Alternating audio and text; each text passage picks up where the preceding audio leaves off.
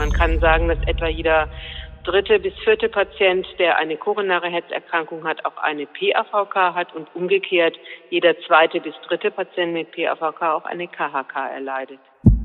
Generell gilt, dass hier die Risikofaktoren der Atherosklerose eine Rolle spielen. Das ist natürlich das Alter, aber auch die anderen Risikofaktoren wie Rauchen, Zuckerkrankheit, Fettstoffwechselstörungen und Bluthochdruck. Ja, im schlimmsten Falle droht der Verlust der Extremität. Es muss dann also amputiert werden. Impuls. Impuls. Wissen für Ihre Gesundheit. Wir sprechen mit Herzspezialisten und Herzpatienten locker und lehrreich über das zentrale Organ, unser Herz. Denn Ihre Gesundheit ist uns eine Herzensangelegenheit. Impuls. Impuls. Der Podcast der Deutschen Herzstiftung. Für alle, die mehr über ihr Herz wissen wollen. Krampfartige Schmerzen in den Waden oder Füßen, die immer wieder zum Anhalten zwingen. Kennen Sie das vielleicht auch? Dann sollten Sie unbedingt Ihren Hausarzt darüber informieren. Denn der Beinschmerz könnte Anzeichen für eine Verschlusskrankheit der peripheren, also eher herzfernen Arterien sein, kurz PAVK genannt. Warum bei Patienten mit dieser Erkrankung ebenso die Herzgesundheit in Gefahr ist, das erläutert im heutigen Podcast Professor Christiane Tiefenbacher. Ja, und damit hallo und herzlich willkommen, liebe Hörerinnen und Hörer, zu einer neuen Folge von Impuls. Und auch ein ebenso herzliches Hallo an Sie, Frau Professor Tiefenbacher, am Telefon. Ja, vielen Dank. Frau Professor Christiane Tiefenbacher ist Gefäßexpertin und Chefärztin der Klinik für Kardiologie in Wesel und sie ist zudem Mitglied im Vorstand der Deutschen Herzstiftung. Mein Name ist Ruth Ney, ich bin Medizinredakteurin bei der Herzstiftung. Frau Professor Tiefmacher, die periphere arterielle Verschlusskrankheit, also PAVK, über die wir heute reden, die wird gerne ein wenig verharmlosend auch als Schaufensterkrankheit bezeichnet. Doch sie hat eher wenig mit Lustwandeln und Shopping zu tun. Was ist genau das Problem dabei? Warum hat sie diesen Namen bekommen? Ja, also die Problematik besteht darin, dass die Patienten, die von dieser Erkrankung befallen sind, aufgrund der Durchblutungsstörungen der Beine immer wieder nach einer bestimmten Belastungsstrecke Schmerzen bekommen und dann nicht mehr weiterlaufen können. Und da das sozusagen simuliert, dass man dann an einem Schaufenster stehen bleibt, um sich auszuruhen und ähm, darauf zu warten, bis die Blutversorgung der Beine sich wieder verbessert hat, hat das diesen Begriff bekommen. Hm, und wie kommt es genau zu dieser Durchblutungsstörung? Was sind da die Ursachen? Ja, letztendlich ist genau die gleiche Ursache wie für die Durchblutungsstörung der Herzkranzarterien, nämlich die Atherosklerose.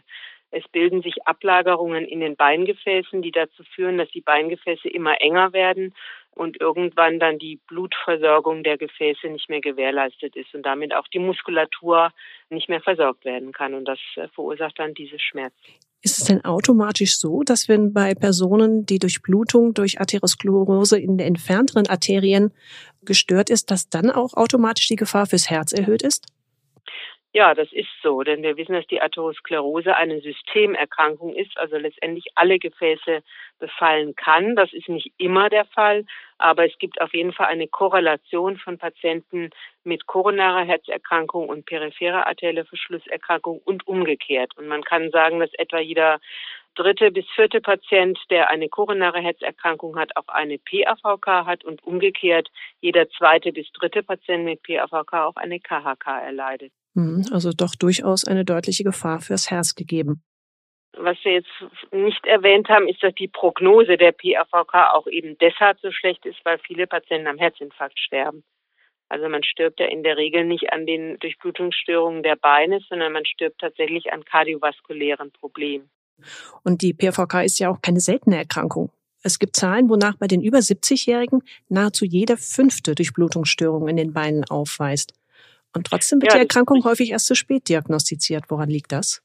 Das liegt daran, dass die Patienten eben lange Zeit keine Beschwerden haben. Das heißt, die Gefäße sind bereits verengt.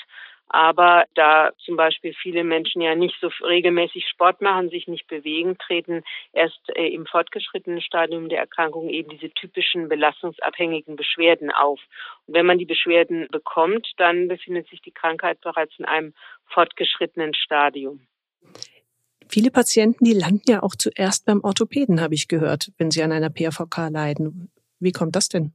Ja, das ist richtig, weil natürlich viele Menschen äh, Rückenprobleme haben oder fast jeder ab einem gewissen Alter an Rückenproblemen leidet. Und man weiß ja, dass zum Beispiel Ischias-Beschwerden auch in die Beine ausstrahlen können. Und deshalb ist es oft naheliegender, zunächst einmal zu vermuten, dass das Ganze mit der Wirbelsäule oder mit orthopädischen Problemen zusammenhängen könnte. Und auch die Orthopäden selber denken nicht immer an die Durchblutungsstörung, sondern behandeln die Patienten oft monatelang mit Spritzentherapien, bis endlich jemand auch mal auf die Idee kommt, dass da was ganz anderes dahinter stecken könnte. Mhm. Wir hatten ja gesagt, es sind häufiger ältere Patienten betroffen, aber ist denn die Ablagerung in den Gefäßen nur eine Frage des Alters oder gibt es auch andere Patienten, die nochmal besonders gefährdet sind? Ja, generell gilt, dass hier die Risikofaktoren der Atherosklerose eine Rolle spielen. Das ist natürlich das Alter, aber auch die anderen Risikofaktoren wie Rauchen, Zuckerkrankheit, Fettstoffwechselstörungen und Bluthochdruck. Mhm. Und wir sind ja schon mal ganz kurz darauf eingegangen, wie schwierig das manchmal offensichtlich ist, dass die PAVK dann auch wirklich festgestellt wird. Wie kann denn ein Arzt das machen? Mhm, das ist eigentlich ganz einfach. Zunächst mal muss der Arzt einfach nur die sogenannten Pulse tasten, also gucken, ob er in den peripheren Gefäßen einen Pulsstrom spüren kann. Und wenn er das nicht kann, dann besteht schon ein relativ hohe, eine relativ hohe Wahrscheinlichkeit, dass hier eine Verengung der Gefäße vorliegt. Wenn man das Ganze technisch noch untermauern möchte, muss man eigentlich nur den Blutdruck an den Beinen messen und diesen Wert dann in Relation zur Blutdruckmessung am Arm setzen. Üblicherweise ist der Blutdruck in den Beinen bzw. in den Füßen Füßen etwas höher als der am Arm. Und wenn äh, man diesen Quotienten bildet, den sogenannten Knöchel-Arm-Index oder im englischen Sprachraum Ankle Brachial Index und das Ganze wird abgekürzt mit ABI oder ABI, dann kann man sagen, dass ein Wert von unter 0,9 ähm, pathologisch ist. Wenn auch Ihnen die Herzgesundheit wichtig ist, werden Sie Mitglied der Deutschen Herzstiftung. Infos dazu finden Sie im Internet unter herzstiftung.de. Und gibt es auch Warnsignale, die ein bisschen spezifischer sind, auf die ein Patient selbst ganz bewusst achten kann? Ja, also zum einen muss er sich natürlich Gedanken machen, wenn er die eben schon geschilderten Risikofaktoren hat.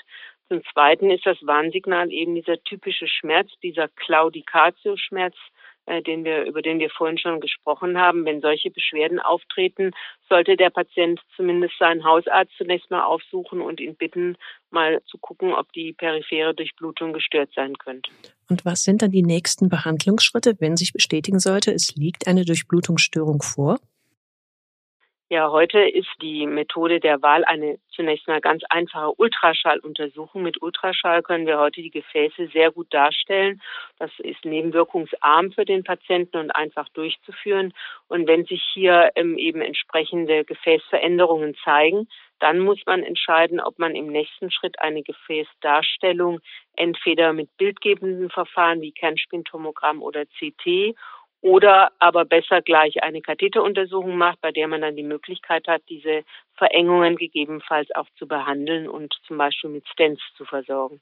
Mhm. Und eine Möglichkeit gerade für Patienten, die bereits nur noch kürzere Wegstrecken beschwerdefrei gehen können, das ist das spezielle G-Training, das da empfohlen wird. Was genau wird denn bei diesem G-Training gemacht? Ja, also das G-Training führt dazu, dass sich sogenannte körpereigene Umgehungskreisläufe bilden, sogenannte Kollateralgefäße. Das heißt, wenn eines der Hauptgefäße verschlossen oder hochgradig verengt ist, sucht sich das Blut möglicherweise einen Weg über andere, zunächst kleinere Gefäße, die sich dann aber durch die körperliche Aktivität, durch das Training verstärken können. Und das kann dazu führen, dass letztendlich der Patient irgendwann sogar wieder beschwerdefrei wird, weil er sich eben eigentlich körpereigene Beipässe gebildet haben. Das Problem ist allerdings, dass viele Menschen nicht die Geduld haben, dieses G-Training längerfristig durchzuführen. Es gibt auch in Deutschland sehr wenige G-Gruppen, in denen man ein solches Training absolvieren kann. Und für viele ist es deutlich attraktiver, mal schnell einen Kathetereingriff zu machen und danach dann eben sofort wieder schmerzfrei laufen zu können. Mhm. Wenn es solche speziellen Angebote in Deutschland oder in der Nähe für einen Patienten nicht gibt, können Sie da spezielle, vielleicht ergänzende Übungen für zu Hause empfehlen, die ein Patient auch selbst alleine durchführen kann? Ja, das ist eigentlich ganz einfach. Der Patient muss nur regelmäßig gehen. Das heißt, er sollte eine bestimmte Laufstrecke absolvieren und dann, wenn er Beschwerzen in den Beinen bekommt, zunächst stehen bleiben, wenn der Schmerz dann aber verschwunden ist, durchaus wieder weiterlaufen. Und das Ganze sollte er möglichst jeden Tag tun, und zwar bis zur Schmerzgrenze. Das heißt, am Anfang vielleicht nur fünf Minuten, aber später dann durchaus auch länger als eine halbe Stunde laufen. Und Sie haben es schon erwähnt, eine Möglichkeit ist noch ein Kathetereingriff, aber den versucht man natürlich möglichst auch eher ein bisschen rauszuschieben. Kann man denn auch mit Medikamenten etwas gegen die Durchblutungsstörung erreichen? Es gibt keine speziellen Medikamente, um die Durchblutung der Beine zu verbessern. Man kann allerdings den Prozess der Atherosklerose verringern, indem man die Medikamente nimmt, die man zum Beispiel auch nach einem Herzinfarkt nimmt, nämlich zum einen Hemmstoffe der Blutgerinnung, der Blutplättchen, also in der Regel ist das Aspirin oder Acetylsalicylsäure. Und zum anderen ist wichtig, dass man die sogenannten Risikofaktoren, also den Zucker, die Stoffwechselstörungen ähm, im Hinblick auf die Blutfette entsprechend behandelt. Man muss allerdings sagen, dies gilt alles in einem Stadium, in dem der Patient noch keine Schmerzen in Ruhe hat. Wenn bereits in Ruhestellung Schmerzen auftreten, beziehungsweise wenn äh, durch die Durchblutungsstörung offene Stellen, Wunden an den Füßen auftreten, dann äh, ist es zwingend notwendig, dass man einen solchen Kathetereingriff durchführt oder sogar eine Bypass-Operation. Denn da geht es dann tatsächlich um den Erhalt des Beines und nicht mehr nur um die Verbesserung der Gehstrecke. Mhm diese Wunden, die entstehen ja durch diese kritische Unterversorgung des Gewebes mit Sauerstoff und nährstoffreichem Blut. Was kann denn im schlimmsten Fall letztendlich dann passieren? Also über eine Wunde hinaus? Ja, im schlimmsten Falle droht der Verlust der Extremität. Es muss dann also amputiert werden, entweder nur eine Zehe oder im schlimmsten Falle eben auch ein größerer Abschnitt des Beines. Wie häufig kommt das denn tatsächlich nachher noch in Deutschland vor, dass aufgrund einer PAVK eine Amputation erfolgen muss? Ja, es kommt leider immer wieder noch und eigentlich viel zu häufig vor, weil eben viele Patienten viel zu spät kommen und erst in einem Stadium, in dem man auch durch eine Operation oder einen Kathetereingriff das Bein nicht mehr retten kann.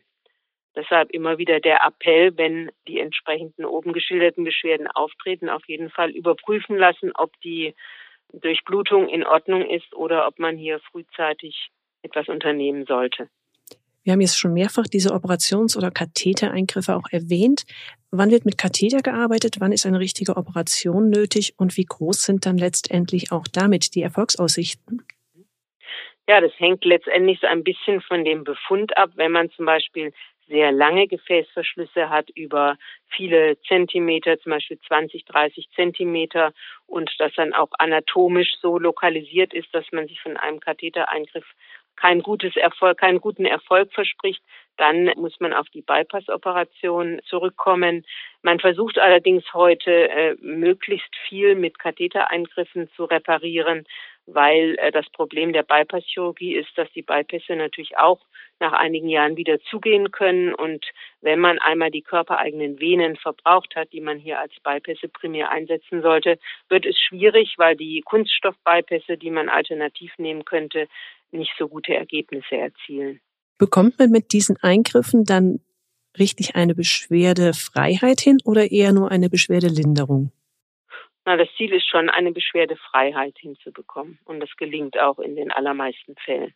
Allerdings kann der Prozess der Atherosklerose natürlich fortschreiten und wenn man einmal behandelt wurde und dann beschwerdefrei ist, heißt es nicht, dass man die nächsten 20 Jahre damit keine Probleme bekommt und deshalb ist es ganz wichtig, dass jeder auch das Seinige dazu tut. Das heißt eben, äh, möglichst gesund zu leben, nicht zu rauchen, regelmäßig sich zu bewegen. Also die ganz klassischen, wirklich herzprotektiven Maßnahmen des Lebensstils genau. zu ergreifen. Mhm. Ja, ja, vielen Dank für diese sehr informativen Erklärungen zur PAVK. Wir können vielleicht heute als Impuls mitnehmen. Eine periphere arterielle Verschlusskrankheit tritt zwar im Alter zunehmend häufig auf, doch auch jüngere Menschen, vor allem zum Beispiel Raucher und Diabetiker, können schon früher betroffen sein. Werden die damit verbundenen Beschwerden, die meist in den Beinen auftreten, verharmlost und zu spät beim Arzt angesprochen, dann droht eine Schädigung des Gewebes. Ja, und die kann auch heute noch trotz guter Diagnose und Behandlungsmöglichkeiten bis hin zur Amputation führen, wie Frau Professor Tiefenmacher gerade erläutert hat. Tja, und auch das Herz ist natürlich in Gefahr, weil sich die typischen Gefäßablagerungen, die zur PAVK führen, meist eben nicht nur auf die Beine beschränken. Daher gilt, ein gemütlicher Schaufensterbummel ist schön und höchstens für den Geldbeutel gefährlich. solange es nicht Schmerzen in den Beinen sind, die zum Stoppen zwingen. Ja, und damit sage ich Tschüss und freue mich auch, wenn Sie das nächste Mal wieder mit zuhören bei Impuls Wissen für Ihre Gesundheit.